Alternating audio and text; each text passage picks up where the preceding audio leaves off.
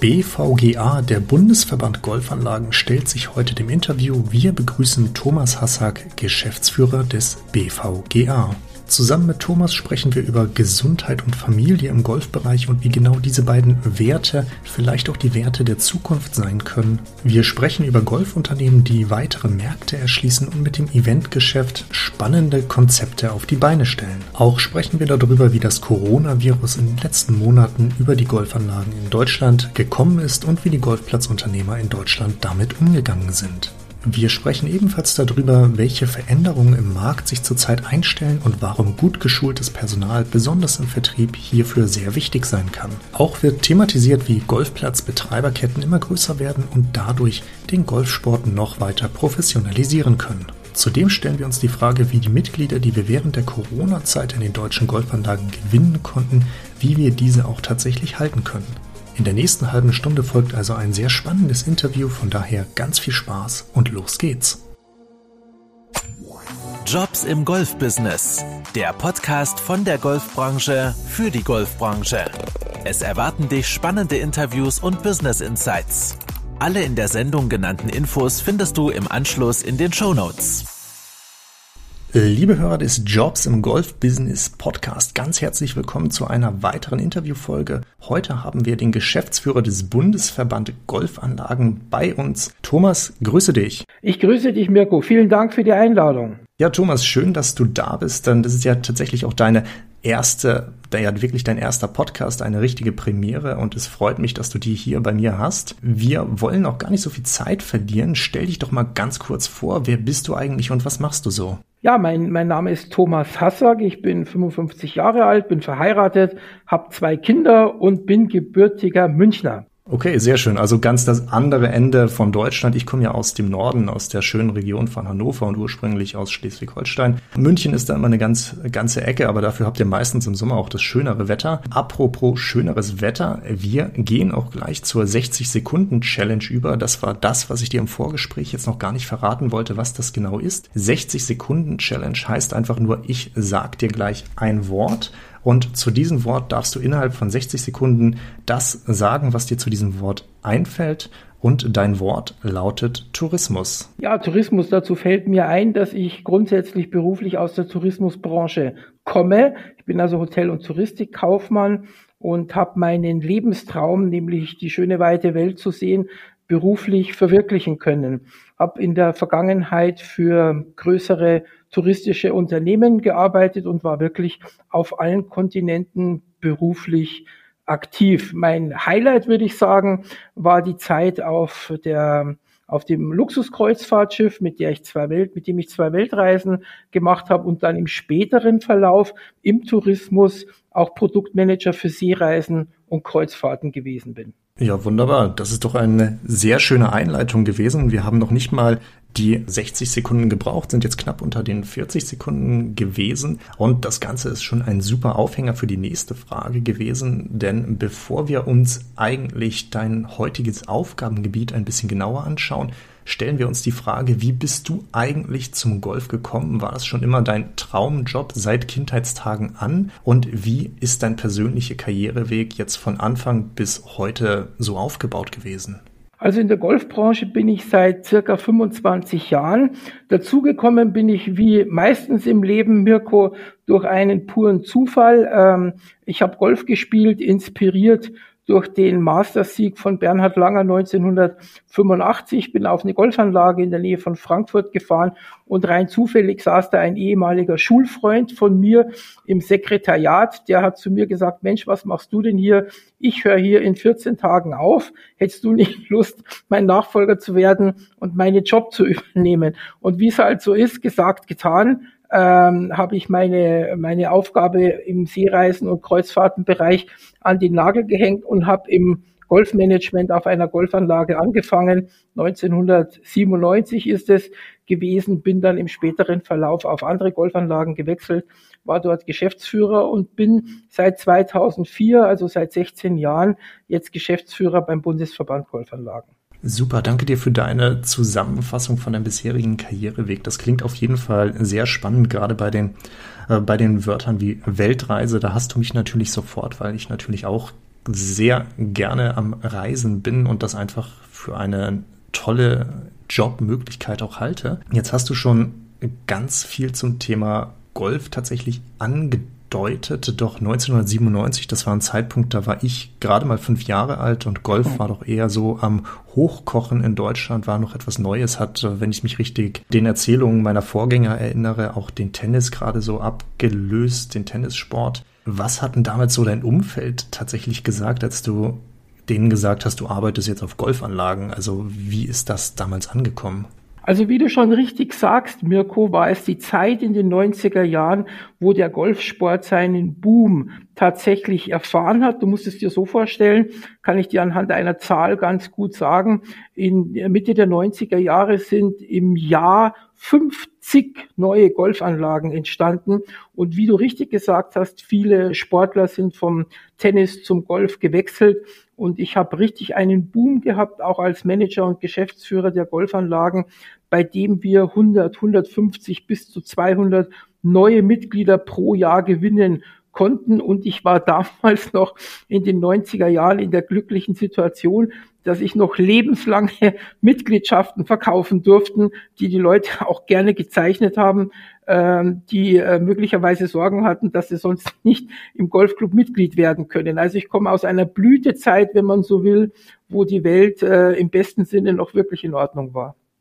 Ja, das klingt auf jeden Fall sehr spannend. Das kann sich heute ja kaum noch jemand vorstellen. Eine Mitgliedschaft auf Lebenszeit. Ähm, ich kenne schon Anlagen, die sind günstiger als das örtliche Fitnessstudio. Was sind denn das tatsächlich auch damals für Preise gewesen, die die Golfanlagen aufgerufen haben? Also einfach mal zum Vergleich, was hat man da so aufs Jahr gerechnet bezahlt, um Mitglied in einer Golfanlage zu sein?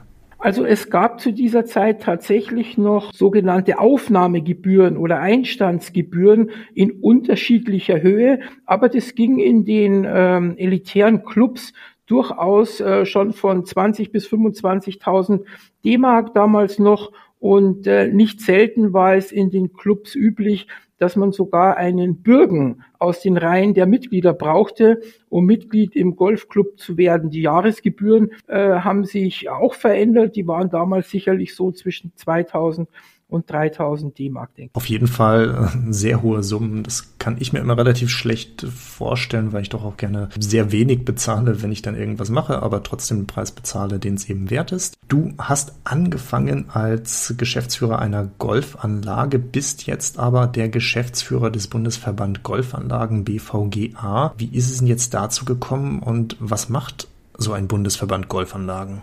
Also man muss sich so, so vorstellen, Mirko, der Bundesverband Golfanlagen ist der Dachverband der Golfplatzunternehmer, also praktisch der Eigentümer von Golfanlagen. Im Englischen würde man sagen Owner, also die Menschen, denen der Golfplatz im Eigentum gehört. Und was der Verband im Wesentlichen macht, ist, äh, seine Kunden, seine Mitglieder insbesondere in wirtschaftlichen, in strategischen, aber auch marktspezifischen Themen äh, zu unterstützen. Also so wie ich es empfinde, tagtäglich in der Arbeit ein wirklich breit gefächertes und sehr interessantes Aufgabenspektrum.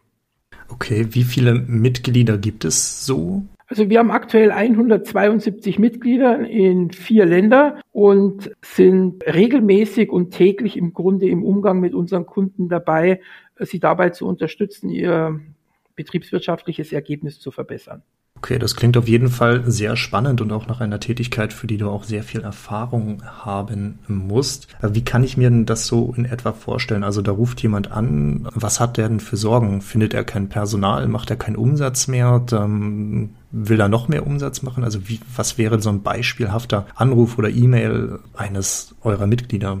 Also ein aktuelles Beispiel wäre der Golfplatzunternehmer ruft an und sagt, Mensch, toll, die Golfsaison hat sich ganz positiv entwickelt, trotz der Betriebsschließung am Anfang des Jahres. Aber wir haben sehr viele Nachfrage nach, nach Golfkursteilnehmern.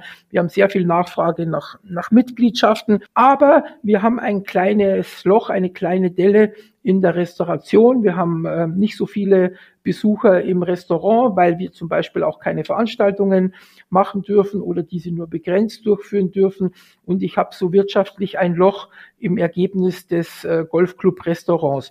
Und dann gehen wir auf, die, äh, auf den Unternehmer zu, holen uns die betriebswirtschaftlichen Kennzahlen, Öffnungszeiten, Personal, Wareneinsatz etc. pp, analysieren die Zahlen, also wie eine Art Unternehmensberatung, wenn du so willst, Mirko, und besprechen nach der Analyse der Zahlen und Fakten kurz-, mittel- und langfristige Maßnahmen mit dem Unternehmer, wie er ähm, äh, seine Lücke am besten wieder schließen kann.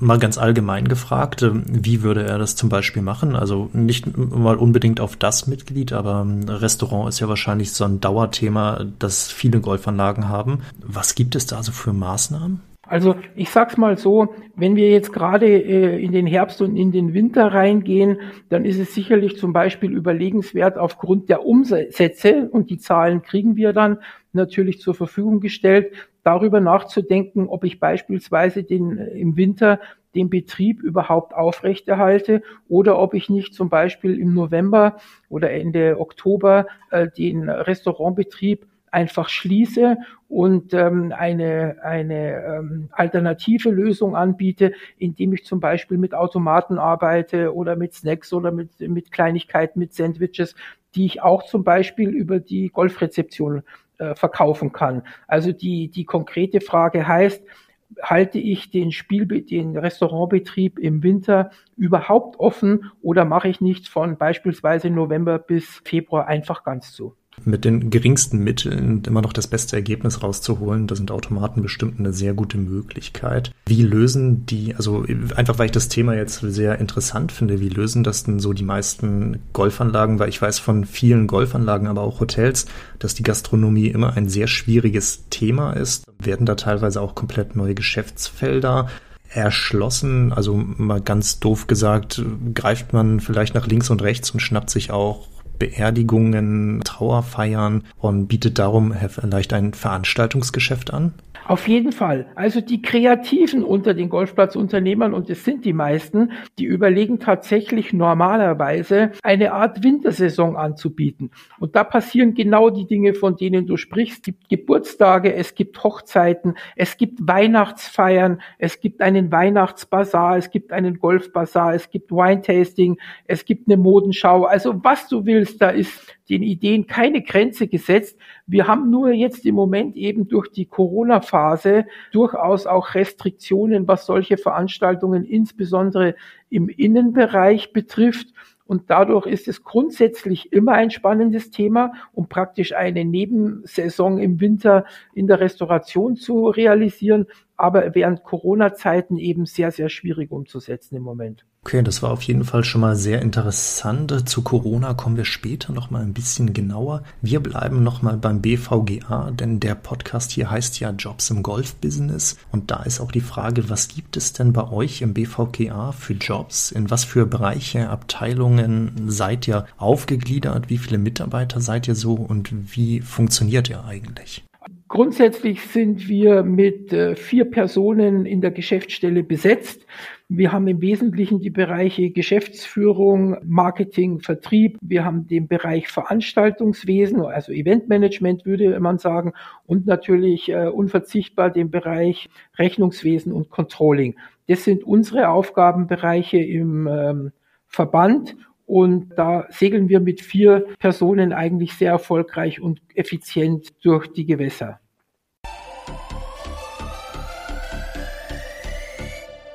Wir gehen jetzt aber gleich weiter zu der nächsten Frage, nachdem wir uns jetzt schon angeguckt haben, was denn das Kernteam bei dir im Hintergrund so alles macht und welche Bereiche das sind. Wie sieht denn bei dir als Geschäftsführer des BVGA so ein typischer Arbeitstag oder Arbeitsrhythmus aus? Bist du viel im Büro? Bist du viel unterwegs? Was sind so deine Hauptaufgaben? Die Hauptaufgabe ist sicherlich die individuelle Beratung unserer Golfplatzunternehmer. Und da musst du dir vorstellen, es ist wir bedecken ja alle Unternehmensbereiche ab. Ich habe vorher schon das Beispiel mit der Gastronomie erwähnt, aber das Gleiche gilt natürlich für den Golfshop, das Gleiche gilt für die Golfplatzpflege, äh, das Gleiche gilt für die Golfschule, für die Golfakademie. Also unabhängig vom Bereich einer Golfanlage Wir unterstützen und beraten in allen Betriebsbereichen und äh, die Fragen sind im Grunde unbegrenzt. Also da ist alles im Grunde möglich von, ich brauche einen Mustervertrag für einen Geschäftsführer oder einen Manager, äh, den ich einstellen möchte oder ich habe zu hohe Platzpflegekosten. Gibt es alternative Lösungen? Kann ich die Golfplatzpflege outsourcen? Bis hin zu gastronomischen Themen. Rechnet sich mein Golfshop noch? Muss ich das Warensortiment anpassen etc. pp.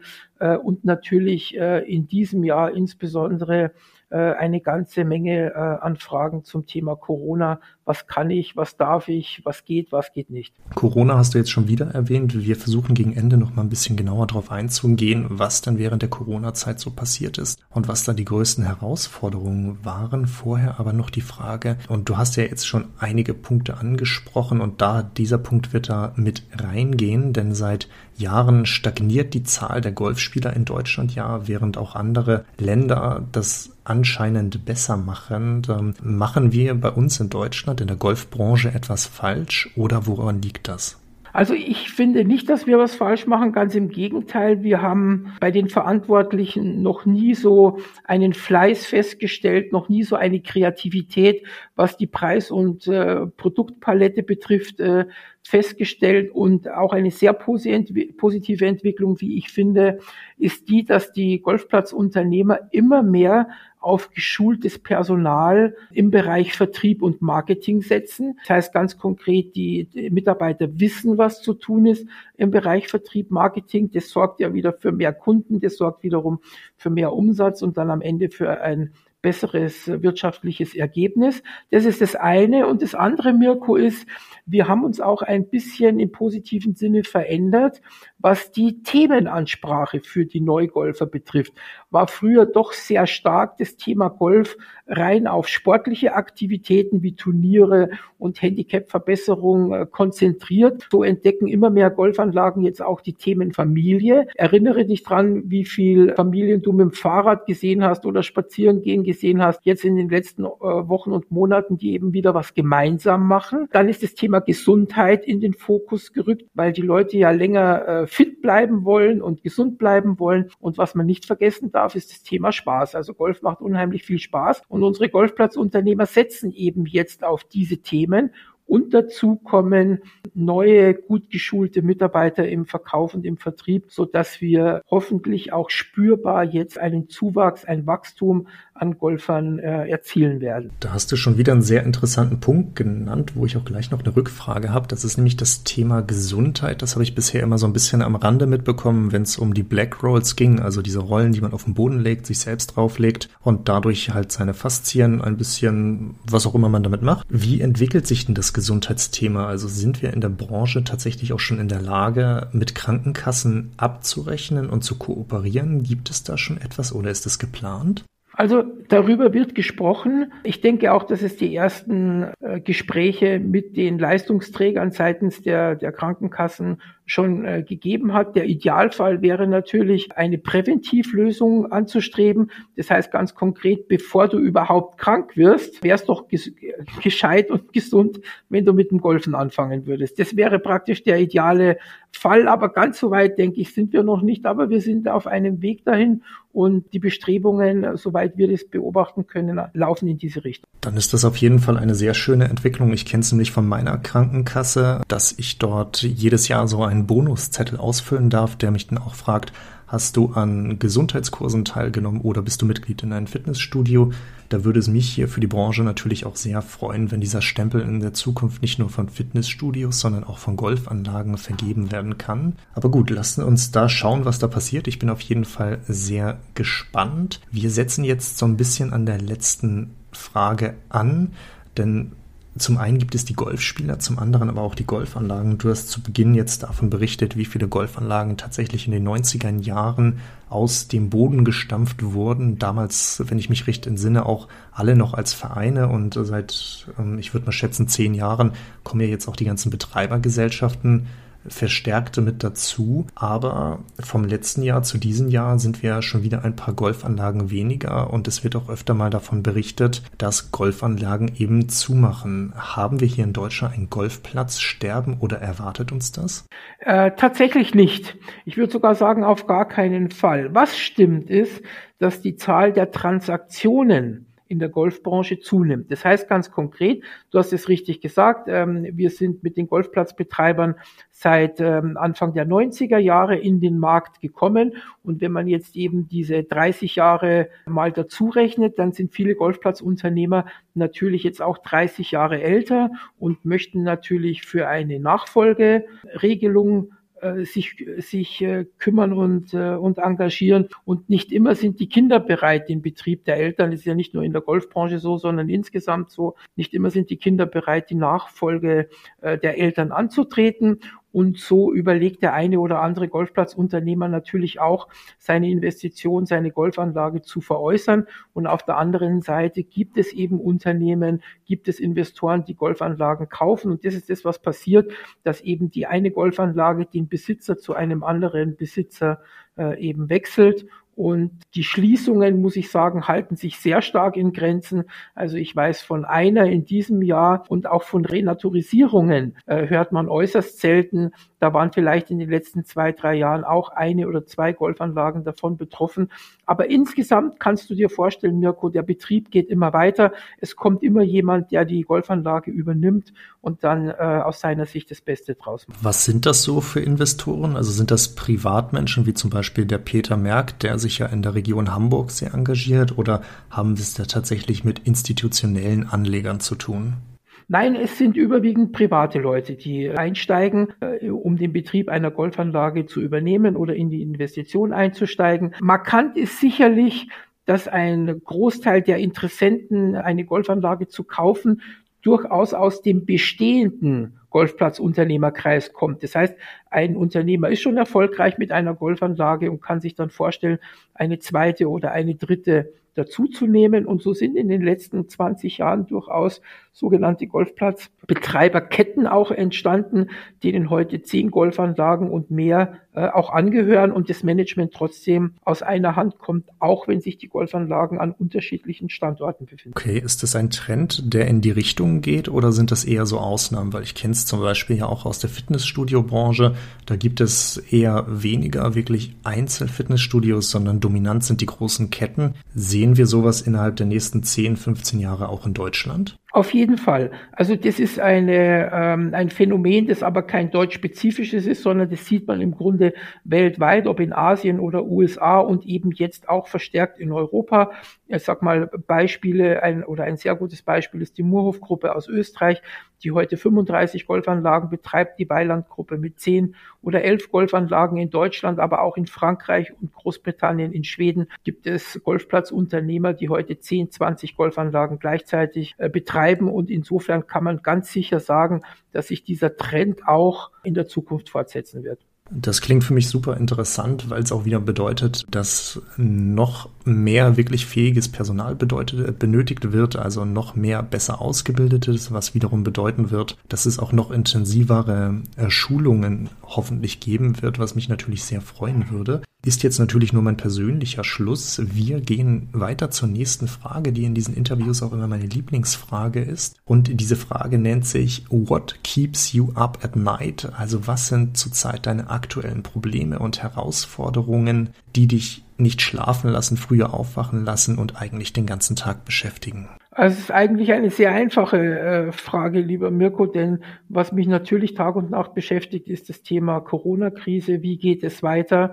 Ähm, mit den Golfanlagen wird es im Frühjahr eine erneute Schließung geben. Wie kommen wir äh, über den Winter? Wir haben es vorher angesprochen, den Restaurant- und Hotelbetrieben kommen wir erfolgreich ins nächste Frühjahr. Ich denke, ähm, die Zahl der Mitglieder äh, kann durchaus steigen zu Beginn des nächsten Jahres. Ähm, ich glaube, die Erfahrungen helfen uns auch noch ein bisschen besser zu starten im nächsten Jahr. Aber am Ende des Tages hängt alles von den gesetzlichen Rahmenbedingungen ab, die äh, mit der Krise zusammenhängen. Und ich sage mal als Herausforderung, ob mit oder ohne Corona-Krise. Was mich umtreibt, ist die Transformation ins Zeitalter der Digitalisierung in unserer Branche. Ich denke, dass das von ganz entscheidender Bedeutung ist, hier den Switch zu schaffen. Und so komisch es möglicherweise auch klingt, Mirko, ich habe den Eindruck, dass uns die Corona-Krise in Bezug auf, den, auf die Transformation in die Digitalisierung sogar einen Schub gegeben hat. Denn heute sind viele Dinge automatisiert und digitalisiert. Ich sage nur ein Beispiel,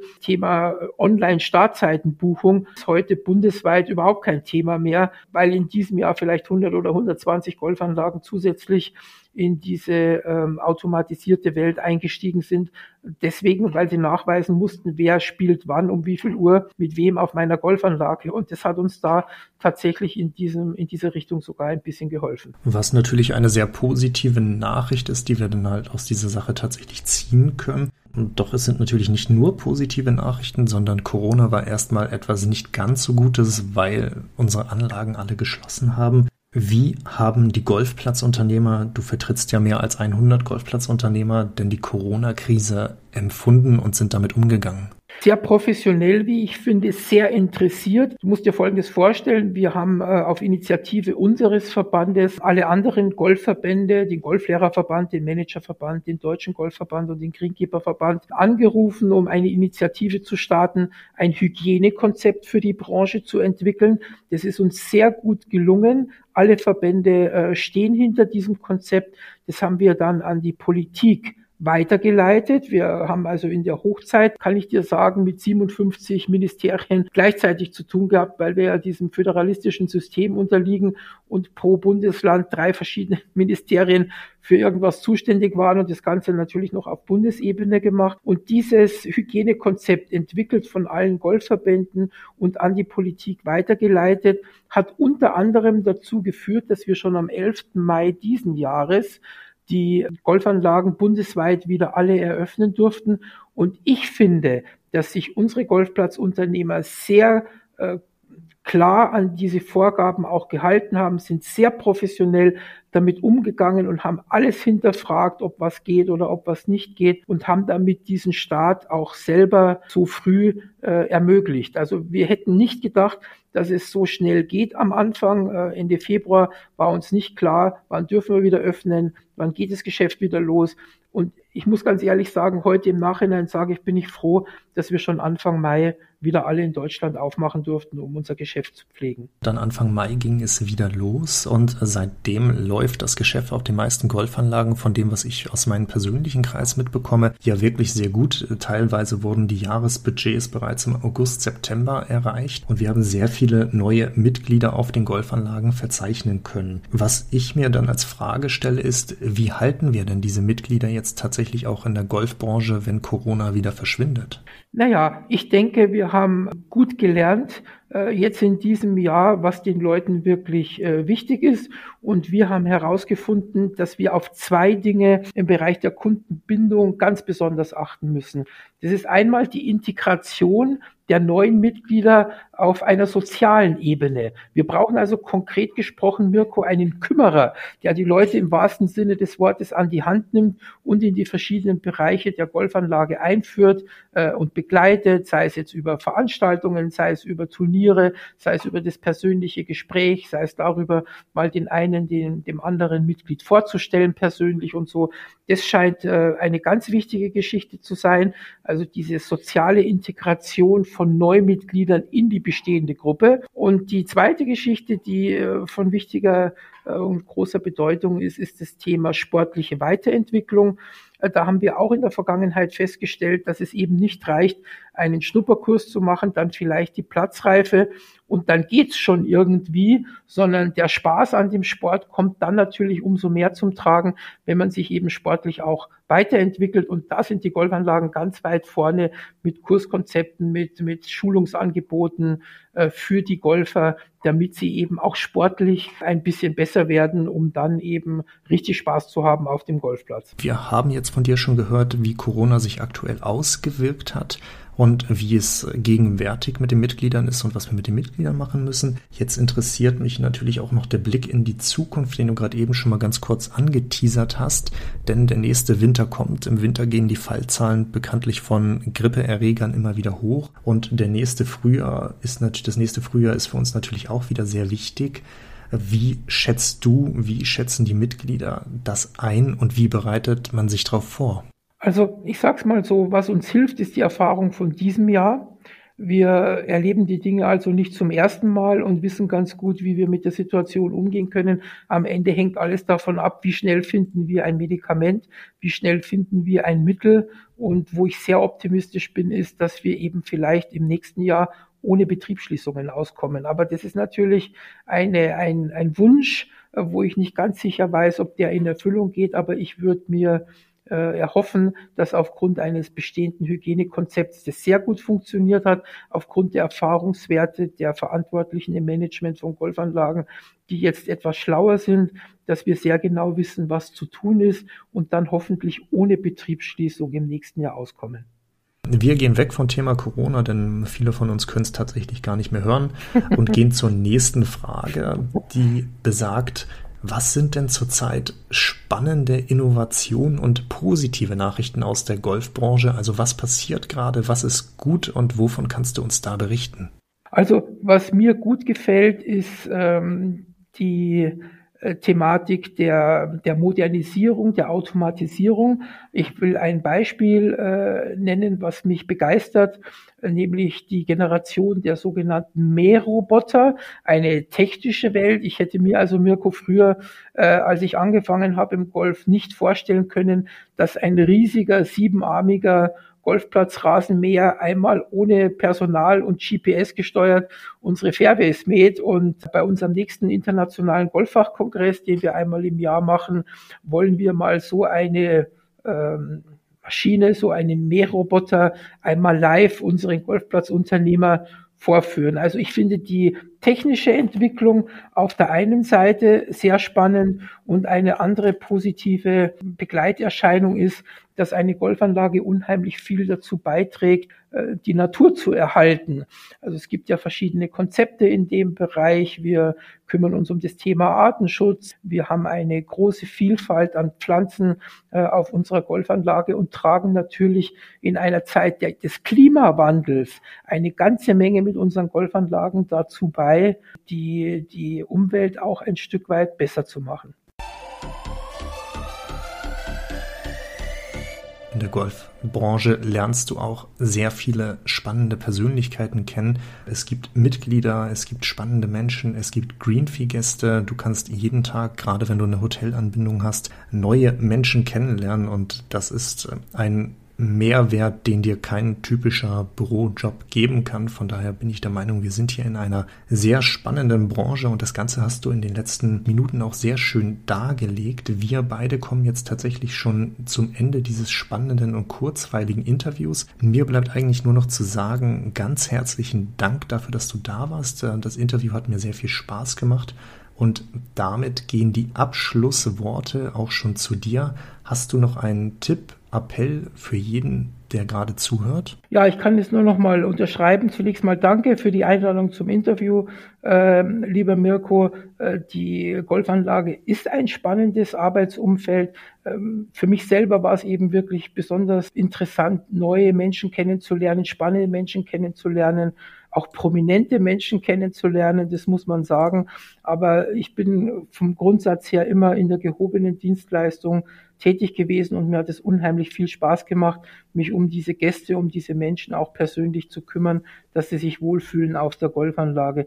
Ja, Abschlussworte kann ich nur sagen, junge Leute rein in die Golfbranche, äh, meldet euch bei eurer nächsten Golfanlage, fragt mal, ob ihr eine Möglichkeit habt, dort anzufangen. Die Branche ist auf einem sehr guten Weg. Und wer noch nicht golft, dem kann ich nur raten, wenn, wenn man länger fit und aktiv bleiben will, wenn man ein soziales Netzwerk hinzugewinnen will, wenn man mit der Familie generationsübergreifend, äh, wenn man die Freizeit gemeinsam gestalten will und Spaß haben will, dann wird höchste Zeit, mit Golf anzufangen. Ja, wunderbar. Das sind doch sehr schöne Abschlussworte. Und für den Fall, dass tatsächlich noch irgendjemand eine Frage an dich hat, die heute im Verlauf des Interviews entstanden ist, wie kann man dich denn am besten erreichen? Habt ihr eine Website, E-Mail-Adresse, Telefonnummer, WhatsApp, Weiterleitung durch mich? Also sehr gerne. Die Zuhörer können sich jederzeit bei mir auch melden. freue mich auf deren Anruf. Wir haben eine E-Mail-Adresse info@bvga.de. Wir haben eine Internetseite und wir haben natürlich auch eine Telefonnummer, die auf der Website steht, wo man uns jederzeit erreichen kann. Ja, wunderbar. Dann nehmen wir die Website auf jeden Fall nochmal mit in die Shownotes des Podcasts und an der Stelle bleibt uns nur noch zu sagen, vielen Dank fürs Zuhören und bis zum nächsten Mal. Gerne, Mirko. Tschüss. Vielen Dank fürs Zuhören. Wenn dir die Folge gefallen hat, dann hinterlasse doch gerne eine Bewertung auf iTunes. Alle genannten Informationen findest du wie immer auf dem Blog jobsimgolfbusiness.de.